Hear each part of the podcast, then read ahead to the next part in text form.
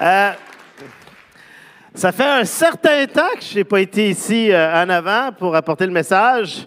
La dernière fois, là, je regardais les, vieux vidéos YouTube. La dernière fois, c'était en septembre. Ça fait quand même un certain temps. Et aujourd'hui, on veut continuer notre série que j'ai commencée en février de l'année passée, février 2022, sur l'épître aux Galates. En série qui avance lentement. Je regardais encore dernièrement les, vidéos, puis je me suis. Au début de la première de la série, je dis, d'après moi, ça devrait prendre. Il y a six chapitres, on devrait prendre six semaines. On est rendu à la septième, au septième message sur la lettre de Paul aux Galates.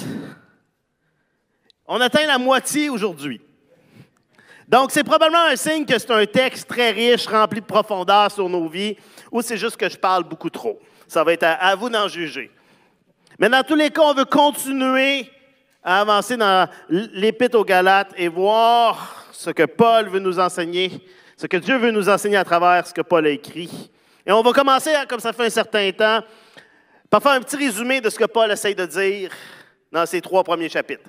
On se souvient que Paul écrit aux églises de la Galatie, des églises qu'il a fondées, parce qu'il y a un problème. Il y a des judaïsants, des juifs qui sont devenus chrétiens, mais qui croient qu'il faut continuer d'obéir aux lois, aux règles de l'Ancien Testament, incluant les rituels, la circoncision, les règles alimentaires, et qui sont arrivés dans la région de la Galatie et qui enseignent aux chrétiens qu'ils doivent obéir aux règles de l'Ancien Testament pour être sauvés. Et en plus, ils remettent en question l'autorité de Paul et son enseignement. Et donc, Paul écrit une lettre pour intervenir, pour régler un problème, pour dire son opinion sur la situation. Hein, il va rappeler aux Galates l'Évangile, la bonne nouvelle qu'ils ont reçue de lui. Et en plus de leur rappeler comment il a reçu cet évangile, indirectement par Christ au chemin de Damas, comment son ministère et son enseignement ont été acceptés, reçus par les apôtres de Jérusalem, surtout Pierre. Et l'évangile que Paul enseigne se résume jusqu'à maintenant dans une phrase. Nous sommes sauvés par la grâce seulement, au seul moyen de la foi en Christ seul. C'est un résumé de ce que Paul enseigne, de l'évangile que Paul a enseigné. Dans Galates 1, Paul a démontré comment Dieu prend pas plaisir à nous à cause de notre performance, à cause de ce qu'on fait pour lui. On ne peut pas gagner la faveur de Dieu. Hein, ça, c'est le légalisme que les judaïsants voulaient apporter. On doit aussi éviter l'hypocrisie, c'est-à-dire de vivre une vie qui ne correspond pas à l'évangile qu'on affirme croire. Et Paul va utiliser l'exemple de Pierre qui croyait des choses, qui était d'accord avec Paul, mais qui agissait autrement quand il y avait des gens qui le regardaient et que Paul a dû reprendre publiquement. Si on a confiance en Christ, si on le suit, nos vies doivent refléter ses enseignements alors que nous sommes de plus en plus conformes à son image. Dans Galates 3, Paul va couvrir 2000 ans d'histoire, d'Abraham en passant par Moïse jusqu'à Christ. Et on voit comment le dénouement de toute l'histoire humaine est en Christ. La promesse qui était donnée à Abraham, la loi donnée à Moïse nous pointe vers Christ. Jésus accomplit la loi de Moïse et Jésus complète la promesse qui était faite à Abraham. Et dans les chapitres 1 à 3, Paul cherche surtout à démontrer ce qu'on appelle la doctrine de la justification. On a vu en Galates 2 comment la justification, c'est l'acte de grâce de Dieu par lequel il déclare un pécheur juste, seulement par la foi en Jésus-Christ. Hein, C'était l'image du juge qui disait non coupable. Par la grâce au moyen de la foi en Christ, on est déclaré juste devant Dieu le juge. Jésus est notre justice.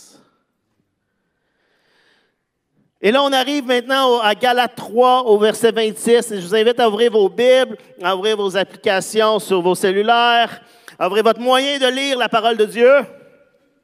Il va être également affiché à l'avant ici, mais Galates chapitre 3, au verset 26. Et je vais lire dans la version euh, second 21. Vous êtes tous fils de Dieu par la foi en Jésus-Christ. En effet, vous tous qui avez été baptisés en Christ, vous êtes revêtus de Christ. Il n'y a plus ni juif ni non-juif. Il n'y a plus ni esclave ni libre. Il n'y a plus ni homme ni femme, car vous êtes tous un en Jésus-Christ. Si vous appartenez à Christ, vous êtes donc la descendance d'Abraham et vous êtes héritier conformément à la promesse. Voici ce que je veux dire. Aussi longtemps que l'héritier est un enfant, il ne diffère en rien d'un esclave, quoi qu'il soit le maître de tout. Il est soumis à des tuteurs et à des administrateurs jusqu'au moment fixé par son père. Nous aussi, de la même manière, lorsque nous étions des enfants, nous étions esclaves des principes élémentaires qui régissent le monde. Mais lorsque le moment est vraiment venu, Dieu a envoyé son Fils, né d'une femme, né sous la loi, pour racheter ceux qui étaient sous la loi, afin que nous recevions le statut d'enfant adoptif. Et parce que vous êtes ses fils, Dieu a envoyé dans votre cœur l'esprit de son Fils qui crie Abba Père. Ainsi, tu n'es plus esclave, mais fils. Et si tu es fils, tu es aussi hérité de Dieu par Christ. Amen. On voit ici, on atteint ici l'apogée de tout ce que Paul a dit jusqu'à maintenant. On est les enfants adoptifs de Dieu. Amen. Dieu est notre Père. Dieu nous a adoptés. Et on ne peut pas mettre trop d'importance à la doctrine de la justification. Et c'est nécessaire pour tout disciple de Christ de bien comprendre ce que ça signifie. Mais la justification, le fait d'être déclaré juste, ce n'est pas l'aboutissement de l'Évangile. G.I. Packer, dans un livre qui s'appelle Knowing God, Connaître Dieu, dit L'adoption, c'est le plus grand privilège que l'Évangile offre, même plus grand que la justification. L'adoption, c'est plus grand à cause de la relation avec, que la relation avec Dieu plus profonde et plus riche qu'elle implique. La justification nous rend juste, nous rend droit devant Dieu le juge. Mais dans l'adoption, on est aimé par Dieu le Père. Dans la justification, il y a une image qui est légale. Hein. On se tient devant un juge qui prononce une sentence. Mais dans l'adoption, non seulement le juge nous déclare non coupables, mais il se lève de son banc, il descend à notre niveau, il enlève nos chaînes, puis il dit, viens à la maison avec moi en tant que mon fils. Il y a tellement quelque chose de wow, de plus riche, de plus profond encore. Non seulement on est juste, mais Dieu nous prend comme ses enfants. Être juste devant Dieu le juge, c'est une grande chose. Mais être aimé par Dieu le Père qui prend soin de nous, c'est encore plus grand. Et l'Église devrait être un peuple où l'adoration, les prières, notre regard sur la vie sont suscités, sont fondés sur le fait qu'on est enfant de Dieu. L'Évangile, la bonne nouvelle, hein, c'est l'histoire de notre adoption spirituelle qui change nos vies pour toute l'éternité. On est adopté dans la famille de Dieu et c'est énorme pour comprendre et vivre notre vie chrétienne. C'est énorme tout ce que ça implique. Et si on veut vraiment comprendre ce que c'est être un chrétien et pourquoi c'est un privilège d'être un chrétien, on doit comprendre, on doit apprécier l'adoption divine. Hein, par le Fils, on devient des enfants de Dieu légalement. On reçoit un nouveau statut. Par l'Esprit, on expérimente concrètement ce que c'est d'être enfant de Dieu. Et on va regarder le texte qu'on vient de lire, on va le creuser en détail parce qu'il y a tellement de richesses, tellement de choses que Paul essaye de nous faire comprendre ici. Verset 26. Euh, oui, parfait. Vous êtes tous fils de Dieu par la foi en Jésus-Christ. C'est le cœur de la vie chrétienne. Vous êtes tous, tous fils de Dieu. On l'est déjà. C'est pas quelque chose qu'on vise à devenir, c'est pas une réalisation future, c'est quelque chose d'actuel. Hein, ici, on ne parle pas d'enfants de Dieu de manière générale ou universelle, dans le sens que, ah oui, Dieu nous a tous créés, tous les êtres humains, on est les enfants de Dieu. Non, non, Paul parle ici d'une relation beaucoup plus profonde. La filiation vient par la foi en Jésus-Christ. On n'est pas on est ses fils que lorsqu'on a la foi dans le Fils. C'est à travers la foi que Dieu nous adopte. Et on pourrait se demander, je suis sûr qu'il y en a qui l'ont déjà passé, mais pourquoi Paul dit juste fils? Hein, pourquoi il utilise le masculin euh, ici pour se référer à tous les chrétiens, hommes et femmes? Hein, puis là, il y a même certaines traductions qui vont dire, ah, qui sont mal à l'aise, qui vont écrire euh, fils et fille ou enfant de Dieu. Mais quand on regarde dans le grec, Paul choisit clairement le mot fils ici. Et c'est pas sexiste ou chauvin. Paul n'est pas en train de dire ah, les hommes sont meilleurs, vous devez être comme des hommes. Il n'est pas en train de faire quelque chose quoi que sexiste ou rejeter des gens. Ailleurs, Dieu utilise, appelle, Dieu appelle son peuple des fils et des filles. Hein. Dans Isaïe 43, 6, il va parler mes fils, mes filles, ses enfants. Juste un peu plus loin, Paul va utiliser le mot enfant adoptif. Mais pour bien comprendre l'importance, pourquoi ce mot-là est si important, il faut comprendre la culture de l'époque. Dans la plupart des cultures anciennes, les filles ne pouvaient pas recevoir d'héritage ou de propriété de leur père. Malheureusement. Mais il y avait une interdiction, les, filles ne recevaient pas d'héritage. Et ce que Paul cherche à expliquer ici, c'est qu'on a un statut d'héritier légal de Dieu. On est tous héritiers de Dieu. Hommes et femmes. Et c'est là que c'est même une révolution pour l'époque. Paul est en train de dire, chacun d'entre vous, tout le peuple de Dieu, nous sommes des héritiers de Dieu. C'est comme quand la Bible décrit tous les chrétiens comme étant l'épouse de Christ.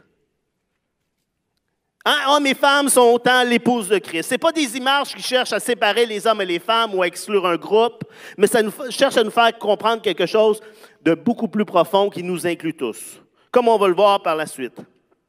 Paul prend ici l'illustration de ce qui arrive quand quelqu'un reçoit les droits de fils en adoption. Il l'utilise pour décrire ce que Dieu fait dans nos vies par le moyen de la grâce, au moyen de la foi en Jésus-Christ. On est tous héritiers de Dieu.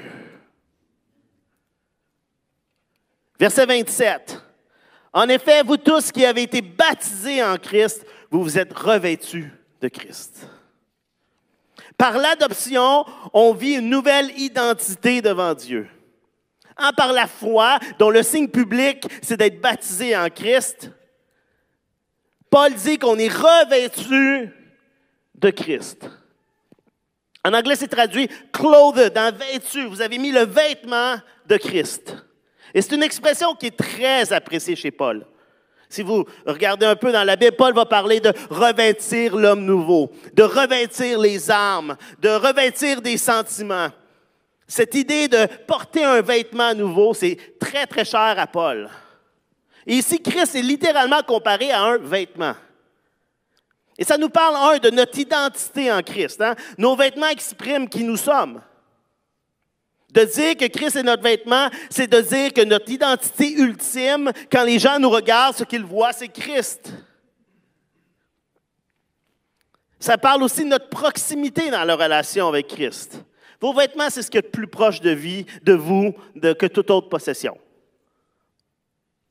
De dire que Christ est notre vêtement, ça nous rappelle, ça nous appelle à une dépendance de chaque instant, une prise de conscience que Christ est là. Ça nous parle aussi de notre imitation de Christ. Hein, comme un vêtement, Jésus doit être dans chaque aspect de nos vies, doit changer nos vies selon sa volonté et nos esprits. On se revêt de Christ, on l'a près de nous, il nous habite dans tout ce que nous sommes. Et ça nous parle aussi de notre acceptation de par Dieu. Quand Dieu nous regarde, il nous voit comme ses enfants parce qu'il voit son Fils. Nous sommes reçus à cause de l'œuvre du salut de Jésus que nous revêtons. Dans le verset 27, Paul nous invite à penser à Christ constamment, à avoir son esprit, son caractère qui imprègne tout ce que nous pensons, ce que nous disons, ce que nous faisons. C'est beaucoup plus que juste d'obéir à des règles, à des lois, c'est d'être en amour avec lui, immergé en lui, revêtu de Christ. Verset 29. Il n'y a plus juif ni non-juif. Il n'y a plus ni esclave ni libre. Il n'y a plus ni homme ni femme, car vous êtes tous un en Jésus-Christ. Ça nous parle ici de l'unité. Le verset 26, nous a parlé de l'intimité incroyable qui existe entre les chrétiens et Dieu créateur, notre Père. Vous êtes des fils de Dieu. Le verset 27 souligne la proximité entre les chrétiens et Dieu le Fils, notre Sauveur. Vous avez revêtu de Christ. Le verset 28 découle de ces deux versets et démontre l'unité qu'il y a entre les chrétiens. En Christ, il n'y a pas de division entre les différentes ethnies, entre les différentes strates sociales, entre les différents genres. Et ça ne signifie pas qu'il n'y a aucune distinction et différence dans l'Église. Hein, tournez-vous un instant, vous allez voir, on est différents. Dans notre apparence, dans notre caractère, dans comment nous sommes. Par exemple, ça ne signifiait pas que les Grecs ne devaient pas garder leur culture grecque distincte et devenir identiques aux Juifs. C'est justement ce que Paul écrit parce qu'il y a un problème. Les Juifs veulent que les Grecs deviennent comme des Juifs. Et Paul dit non, non, non, non. Ça ne signifie pas qu'il n'y a pas de différence entre les hommes et les femmes dans la manière dont on vit.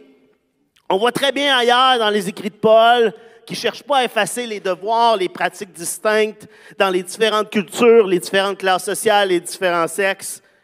On n'est pas tous identiques et interchangeables, mais on est tous un. L'Évangile a des implications sociales radicales. Elle implique que je suis un chrétien avant d'être quoi que ce soit. C'est ce qui doit me définir le plus au profond de moi. Je suis un chrétien. Elle signifie toutes les barrières qui séparent les gens dans le monde, dans des groupes qui sont en conflit avec les autres, devraient tomber dans l'Église. En Christ, elles devraient tomber. Les barrières culturelles, hein, ni juifs ni non-juifs. Les barrières culturelles ne devraient pas être présentes dans l'Église de Christ. Les gens d'une culture ne devraient pas avoir à devenir comme une autre culture pour être acceptés par Dieu. Et ça, c'est quelque chose que les églises occidentales, on fait pendant tellement longtemps, d'aller ailleurs et de dire, voici ce que c'est d'être chrétien, habillez-vous différemment, faites les choses comme nous, chantez les chants de notre manière. On a imposé une culture. Mais Paul dit non.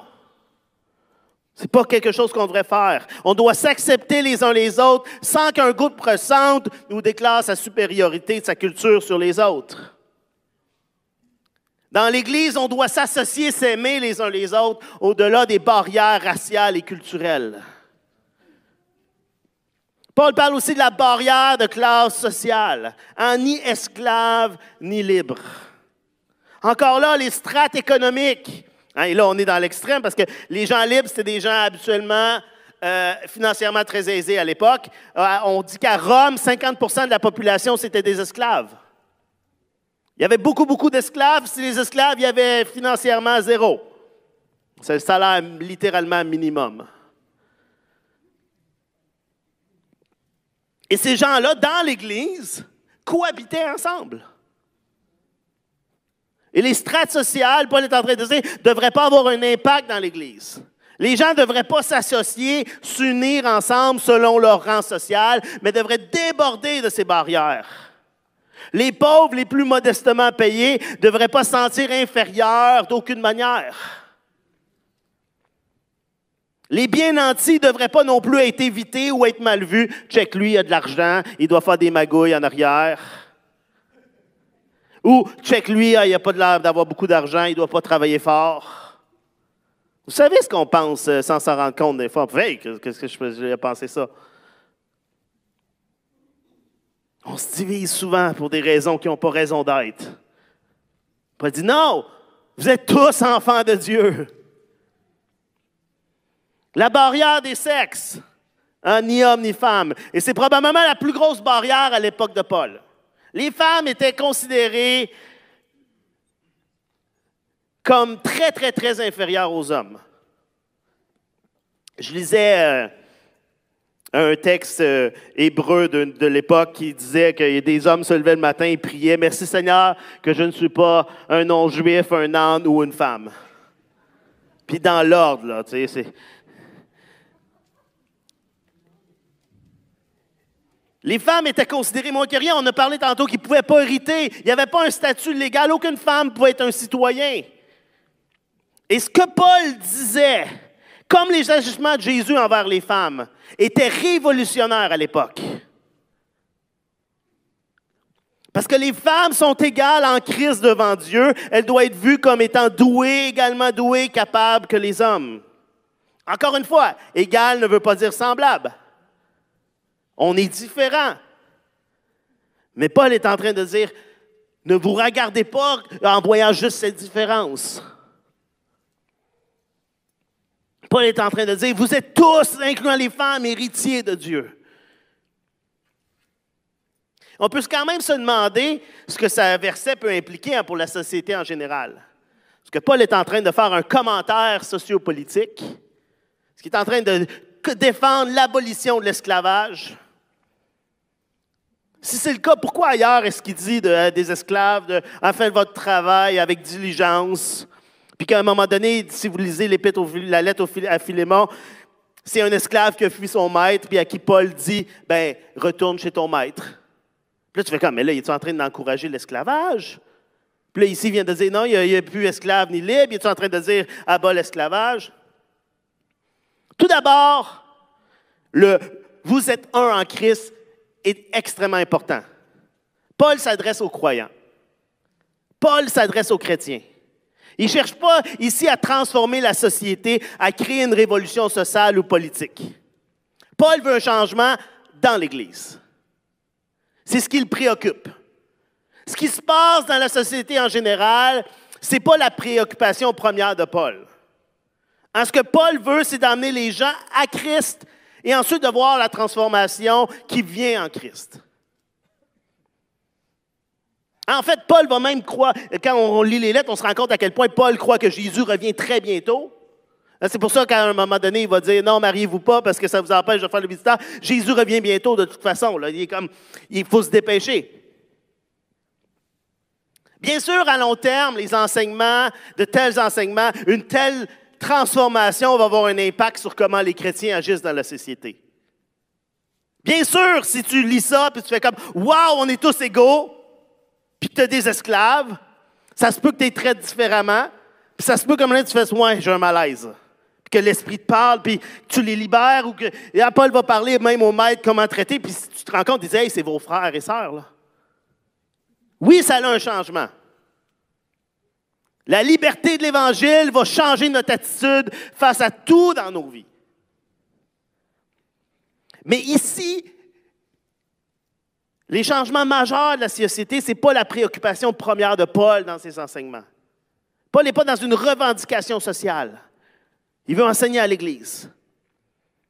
Il veut que l'Évangile fasse tomber les barrières, premièrement, dans l'Église. Et si vous connaissez, entre autres, l'histoire de l'abolition de l'esclavage, on se rend compte comment beaucoup de chrétiens touchés par ces versets ont fait qu'il y a quelque chose qui ne marche pas, et eux ont intervenu, eux ont fait des changements.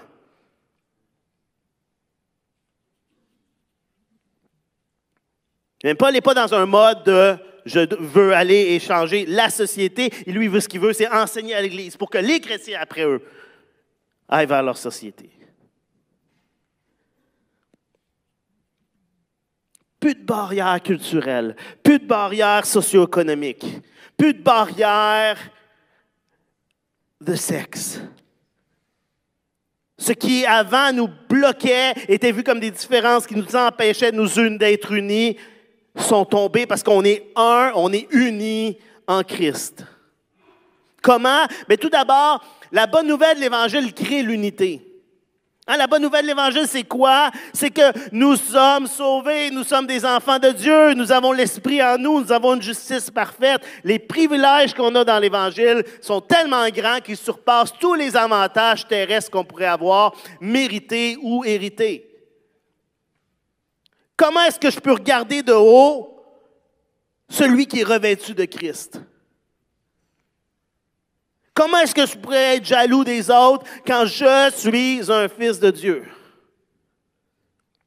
De comprendre ça, de comprendre que je suis adopté de Dieu et que mes, frères et sœurs aussi le sont, ça devrait changer notre vision d'eux.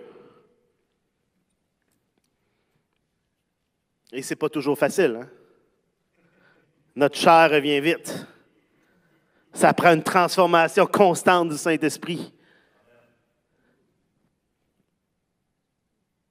La mauvaise nouvelle de l'Évangile aussi crée l'unité. Ah, la mauvaise nouvelle, il y a une mauvaise nouvelle dans l'Évangile. Oui, la mauvaise nouvelle de l'Évangile, c'est qu'on est tous pécheurs. C'était la première chose à comprendre pour comprendre la bonne nouvelle de l'Évangile.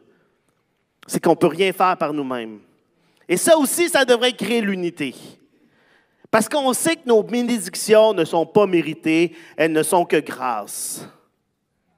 Toute notre fierté quant à notre ethnie, notre statut social, notre sexe, tout devrait être enlevé quand on regarde à ce que nous sommes profondément. Nous sommes tous pécheurs les uns comme les autres. On n'a aucune fierté, on n'a pas à se sentir meilleur, on n'a pas à exclure les autres. On est tous des pécheurs adoptés par grâce.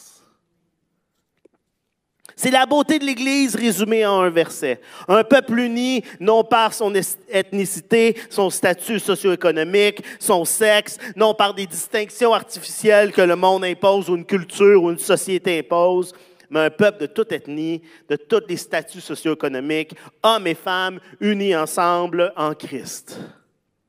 C'est ça l'Église. C'est ce que ça devrait être. Et s'il y a une place où on doit se lever et dire Hey, ça ne marche pas, c'est quand on voit ces barrières-là qui sont mises sur les autres. Quand on voit dans l'Église des gens qui sont mis de côté à cause de ce qu'ils sont ou ce qu'ils ne sont pas. Parce que nous sommes un en Christ. Paul continue. Galates 4, chapitre, euh, verset 1. Galates 4, chapitre, euh, verset 1, on va lire jusqu'au verset 5. Et Paul explique un peu plus en détail. Voici, voici ce que je veux dire. Aussi longtemps que l'héritier est un enfant, il ne diffère en rien d'un esclave. Quoi qu'il soit le maître de tout, il est soumis à des tuteurs et des administrateurs jusqu'au moment fixé par son père. Nous aussi, de la même manière, lorsque nous étions des enfants, nous étions esclaves à des principes élémentaires qui régissent le monde.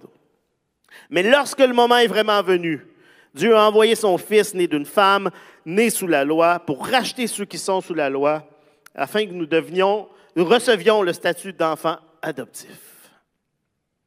Pour bien comprendre notre filiation, Paul va utiliser l'image d'un jeune enfant qui est héritier d'une demeure, qui est héritier de, quelque chose de grand, d'un père très riche. Et dans la culture romaine, un enfant héritier demeurait un mineur sous la responsabilité de gardien jusqu'à l'âge de 14 ans. Il était redevable encore avec des tuteurs et des administrateurs jusqu'à 25 ans. Donc avant ça, l'enfant n'avait aucun pouvoir, autre que de dire je suis l'héritier. Mais il n'y avait aucune indépendance, aucun contrôle sur les biens. Il ne pouvait pas donner d'ordre. Il n'avait aucun coup pouvoir. Et Paul va dire, il est comme un esclave. Il n'est pas différent d'un esclave parce qu'il n'y a rien. C'est qu'au moment où l'héritier atteignait un certain âge, là, il, il obtenait le contrôle complet, indépendant de ses biens. Il recevait son héritage. Et Paul va nous comparer à ce jeune enfant qui est encore esclave tant que le temps n'est pas venu. Parce que c'est ce que nous étions avant, esclaves de la loi, sans possibilité d'accès à ce qui avait été promis. Les promesses qui avaient été faites à Abraham, on n'y avait pas accès parce qu'on cherchait à plaire à Dieu par nos propres moyens et c'est impossible. Et Paul va dire, vous étiez comme des esclaves. Et c'est ainsi encore que vivent certains chrétiens qui continuent de ne pas expérimenter la liberté et la joie de leur salut. Un des chrétiens qui continuent de vivre comme des esclaves au lieu de vivre comme les fils adoptifs qu'ils sont.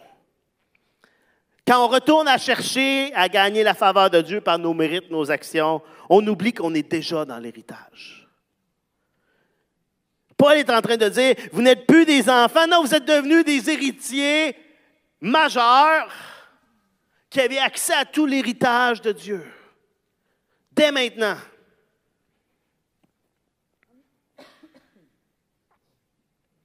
On relit le verset 4 et 5.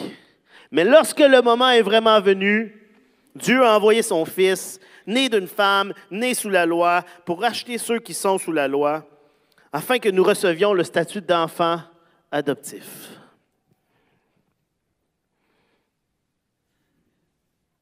Et je vais utiliser l'image, entre autres, de, l'adoption que je ne connais pas par expérience. Hein. Il y a des gens qui, l'ont vécu, qui, connaissent mieux ça, tout ce que ça implique. Mais Paul utilise cette image de l'adoption. Et l'adoption, ça requiert quelqu'un qui arrive au bon moment. Hein, c'est pas un hasard, l'adoption. C'est pas genre, s'il y a quelqu'un, il y, a avait un enfant qui attendait, il y a un parent qui est venu, il dit, je t'adopte. Il y a tout un processus qui s'est fait. Ça a pris du temps. Il y a de l'attente et de l'attente et de l'attente et de l'attente. Par là, des gens qui adoptent, ça semble être très long. Dieu a envoyé son Fils sur terre et ce n'était pas un accident. Le temps était intentionnel de toutes les façons. C'était le bon temps théologiquement. C'était le point culminant d'un plan conçu de Dieu depuis la création du monde. Et quand on regarde la Bible, quand on regarde comment les choses progressent, on fait Waouh, ça fonctionne à ce moment-là. De Adam à Abraham, à la promesse, à la loi qui arrive, à tous les prophètes qui annoncent, à le peuple qui n'est pas capable de vivre la loi. Quand Jésus arrive, théologiquement, on est prêt à ça. Il n'y a pas de surprise. Tout ce que Jésus fait est préparé d'avance. C'était le bon temps religieusement. Il y avait une fin spirituelle dans le peuple juif qui attendait le Messie, mais également dans le monde romain de l'époque. Il y avait, quand on lit ce qui se passait, on réalise qu'il y avait une soif, une recherche spirituelle.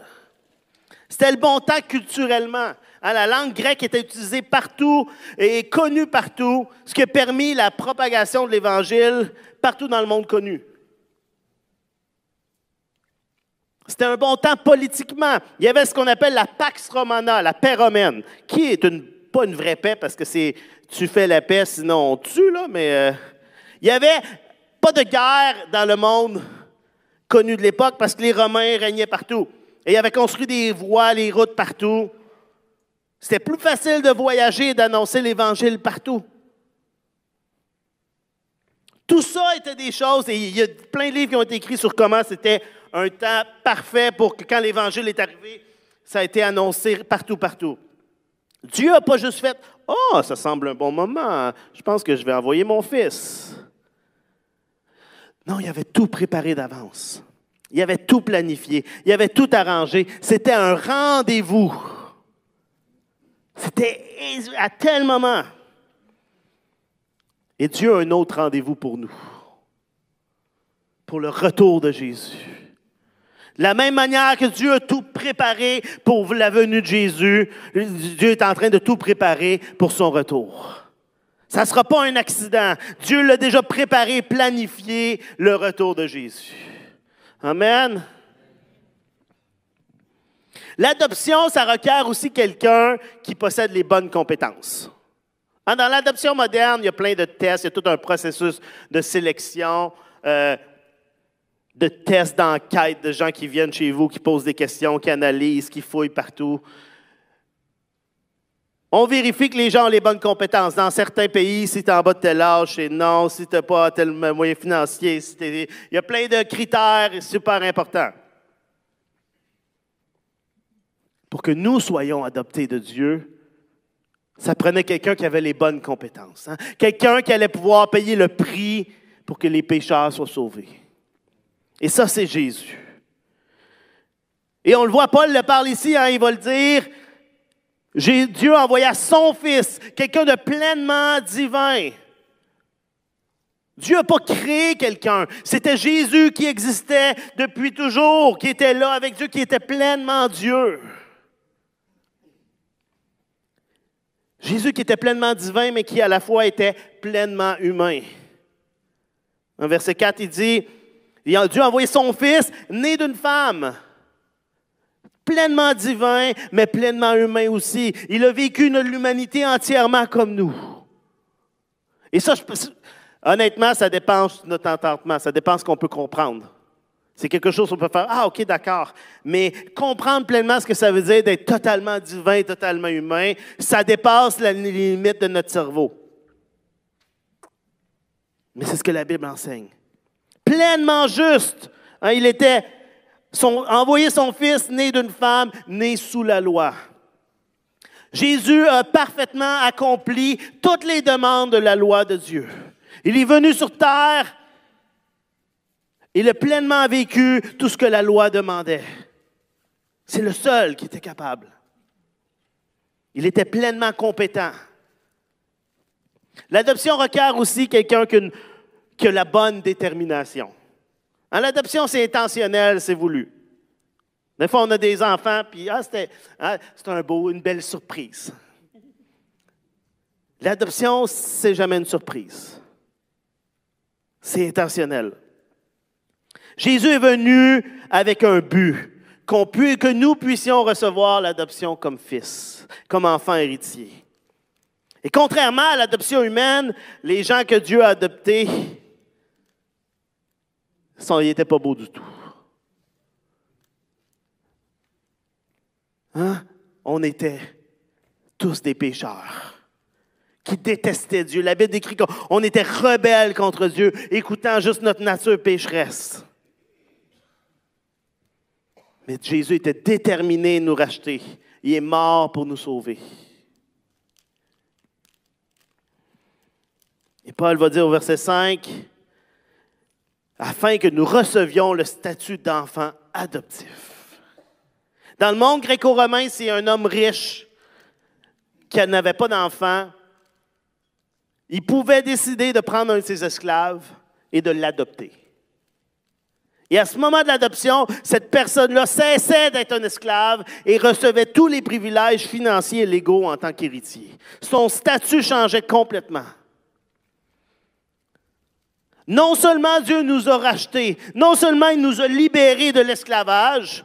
Hein, la première image que Paul utilisait dans Galate, c'était ça. C'était quelqu'un qui va à un marché d'esclaves, qui achète l'esclave et dit maintenant tu es libre. Mais après, Dieu ne nous laisse pas aller comme ça. Il ne dit pas, bon, maintenant, fais ta vie, tu es libre. Puis là, après, c'est tout à nous sur la pression. Non, il fait de nous des héritiers. Il dit, tu es maintenant mon fils. Il fait de nous des co-héritiers avec Christ. Et très souvent, c'est facile, on pense à notre salut en pensant seulement que, oh oui, Christ a pris mes péchés, hein, mes péchés ont été mis sur lui. Mais on oublie que Christ, en retour, nous a donné les privilèges et les droits du Fils. Nous sommes héritiers de Dieu. Non seulement on a été enlevé de notre condamnation à mort et libérés, mais on nous a donné la plus grande récompense. On nous a dit, tiens, voici l'ordre du Canada qu'on remet à ceux qui ont accompli des choses incroyables. On nous a accueillis comme des héros, comme si on avait accompli de grandes choses. Non seulement l'ardoise de nos dettes a été effacée, mais on ne nous a pas laissé là, bon, maintenant remplis-les avec des bonnes œuvres. Non, Jésus, il a inscrit sa justice. Notre héritage, ce n'est pas un prix à gagner. C'est un cadeau que Dieu nous donne.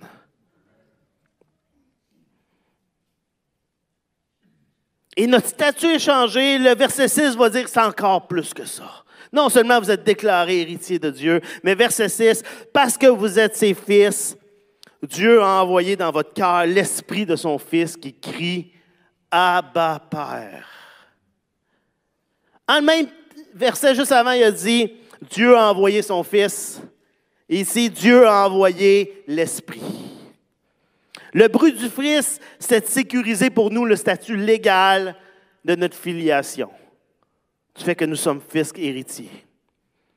Le but de l'Esprit, c'est d'en sécuriser l'expérience concrète. L'œuvre de l'Esprit et du Fils nous amène à une condition légale objective. Hein. Tu es fils de Dieu. Que tu le ressentes ou pas, tu es enfant de Dieu, tu es enfant adopté. Mais l'œuvre de l'Esprit nous amène à une expérience très personnelle, très subjective, très concrète.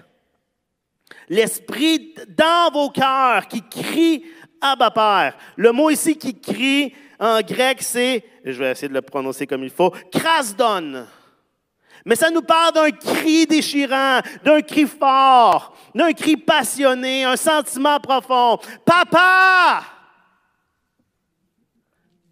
Quand vos enfants, ça va pas bien ou ils ont besoin de votre aide, ils crient fort. Ils s'assurent que vous les entendiez.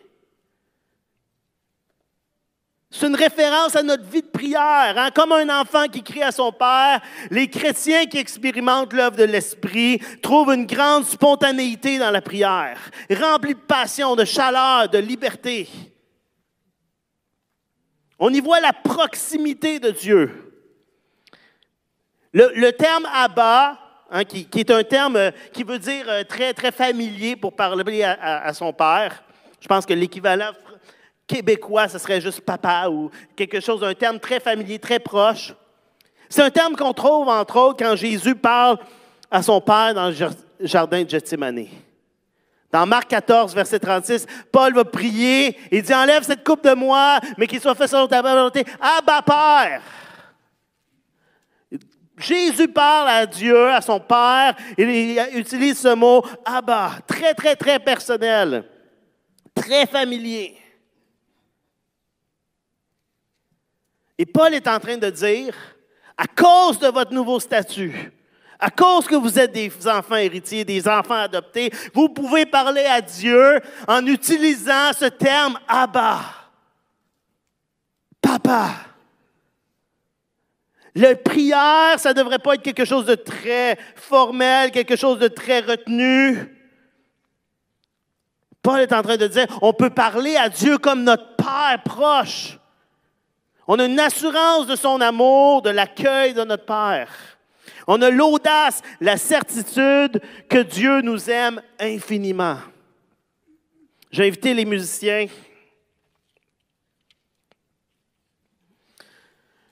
Votre statut avec Dieu a changé le jour où vous avez été déclaré juste au moyen de la foi en Christ. Vous n'êtes plus esclave. Vous n'êtes plus pris sous la loi, obligé d'obéir à des règles pour plaire à Dieu. Non seulement vous avez été déclaré juste, mais on est des enfants adoptés de Dieu. On est des enfants héritiers de Dieu.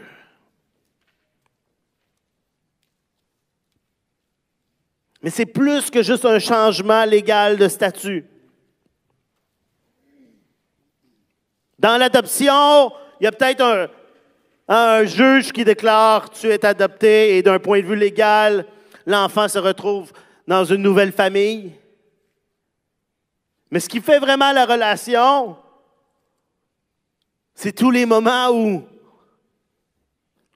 le père joue avec son enfant où il prend dans ses bras, où il console.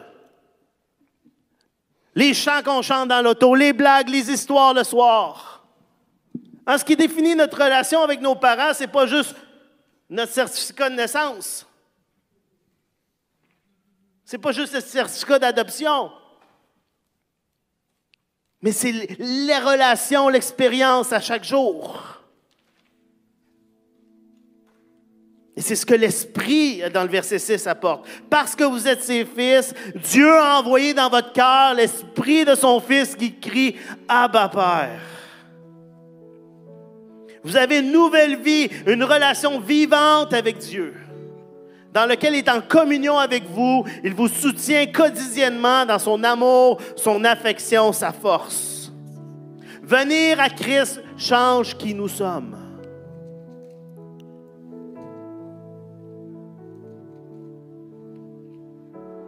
Et souvent, on comprend, en tant que chrétien, on comprend relativement la justification. On comprend qu'ah oui, je suis sauvé par, par grâce, c'est pas de moi. Je suis déclaré juste. OK. On a même la misère à vivre avec ça parce qu'on revient tout le temps à essayer de gagner la faveur de Dieu. Mais on a de la misère à saisir ce que c'est l'adoption. Qu'on est adopté de Dieu, qu'on est ses fils héritiers. Et on a encore plus de misère à laisser l'Esprit nous faire revivre cette relation avec le Père. Mais l'Esprit veut venir nous révéler la relation intime qu'on peut avoir avec notre Père. On n'est plus des esclaves qui ont peur de Dieu. Si vous regardez dans Exode, le peuple d'Israël au mont Sinaï, c'est quoi leur réaction quand Dieu se révèle? C'est le tremblement, c'est la peur. Ils vont même dire à Moïse, hey, toi, toi reparle à Dieu, nous on veut plus entendre sa voix, ça fait trop peur, on a peur de mourir. Parce que c'est ça que la loi fait, elle me remplit la peur. on n'est plus des esclaves qui ont peur de Dieu. On est des enfants adoptés qui sont assurés de l'amour du Père. C'est pourquoi Paul décrit en terminant au verset 7. Ainsi, tu n'es plus esclave, mais fils. Et si tu es fils, tu es aussi héritier de Dieu par Christ. Tu as accès à toute la bénédiction, toute la plénitude du Père. Jésus va dire, tu les aimes comme tu m'as aimé. Alors qu'il prie au Père, il prie pour les disciples, il dit, tu les aimes comme tu m'as aimé le même amour. C'est ce que ça signifie d'être un fils, une intimité profonde avec Dieu notre Père, le privilège de s'approcher de lui à chaque instant, sans crainte, de se confier en lui, de trouver refuge en lui, de crier à lui. Je termine avec ce verset dans Romains 8, au verset, euh, Romains 8 au verset 15, où Paul reprend la même, même thématique. Vous n'avez pas reçu un esprit d'esclavage pour être encore dans la crainte. Vous n'avez pas reçu un esprit d'esclavage pour être encore dans la crainte. Mais vous avez reçu un esprit d'adoption par lequel nous crions Abba Père. Alléluia Jésus. Papa. Mon Père. Père éternel, je te remercie, Seigneur. Je te remercie, Seigneur, tout d'abord parce que le prix a été payé à ma place. J'ai été racheté. Je ne suis plus esclave, Seigneur. Mais tu m'as libéré. Jésus, tu as payé le prix pour moi à la croix. Mais non seulement je suis justifié, mais tu m'as adopté. Je suis ton enfant. Je suis l'héritier de Dieu. J'ai l'esprit en moi qui crie Abba Père, qui m'approche du Père, qui me conduit vers cette relation intime avec Dieu le Père. Seigneur, je te prie ce matin de nous révéler, Seigneur, la grandeur de ton amour, de nous révéler par ton esprit ce que ça signifie d'être fils de Dieu. Seigneur, je te prie pour ceux pour qui les pères, c'est pas une bonne image, c'est pas un bon souvenir. Ceux que quand ils pensent à leur père, c'est juste quelque chose de négatif. Je te prie, Seigneur, pour une nouvelle révélation dans leur vie qui puissent pas te voir comme peut-être leur Père terrestre, mais qui puissent te voir, comprendre ce que c'est d'une manière miraculeuse, d'une manière surnaturelle, ce que tu es en tant que Père divin. Parfait. D'un amour incompréhensible, d'un amour qui les prend dans leurs bras, Seigneur Dieu, qui les serre fort, qui les protège, qui les soutient. Seigneur, merci parce qu'on n'a aucune crainte à avoir quand on s'approche de toi. Parce que tu nous attends les bras grands ouverts, oh Dieu. Seigneur, révèle-nous la grandeur de ton adoption ce matin, Jésus. Enlève toute crainte, toute peur. Et révèle-nous ton amour, Jésus. Amen.